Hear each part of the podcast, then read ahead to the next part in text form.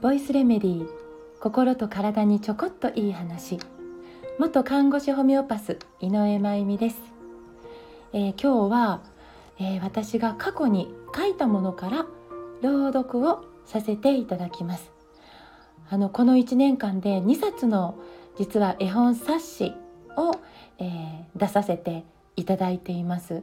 えー、最後のお仕事。という1冊目と最後のお仕事2という2冊目です。でこの2冊で伝えたかったことは、まあ、私たちが死を迎えた時に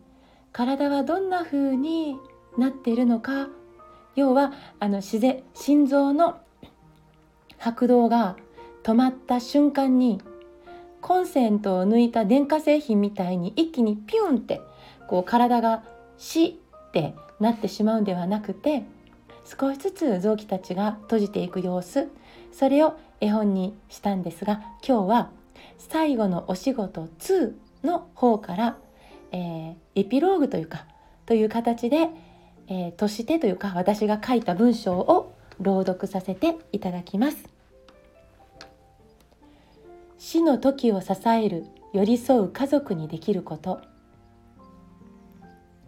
前作最後のお仕事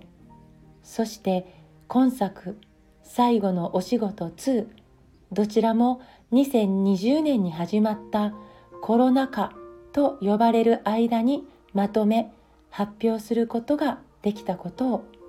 特別な経験だったと思っています。この約3年の間に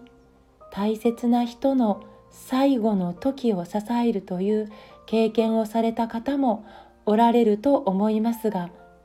その大事なかけがえのない時間を過ごすことが感染対策のため面会できない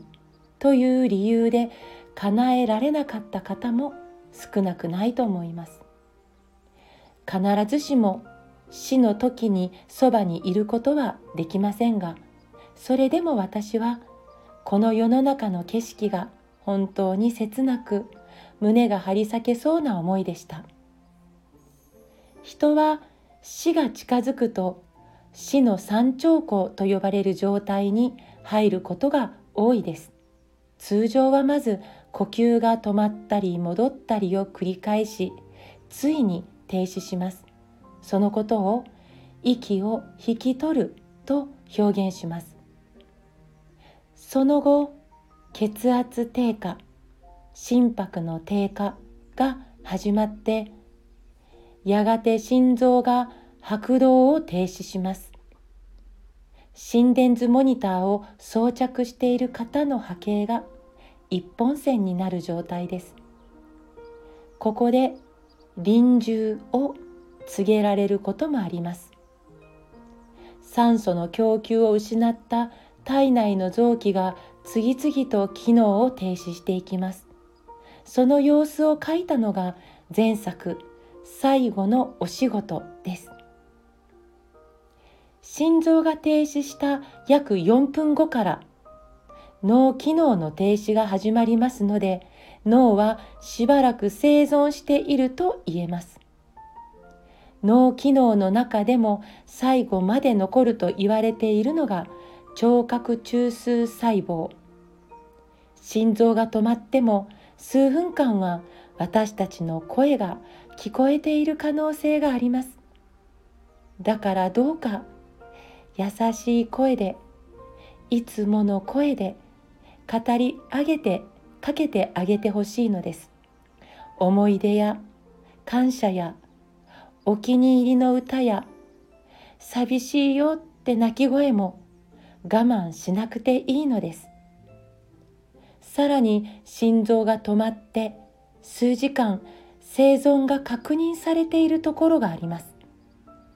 それが肌。皮膚の深いところにある繊維が細胞が心臓停止後の数時間まだ生きている。だから正解ではないかもしれないけれど触れてまだ肌にぬくもりがあるうちは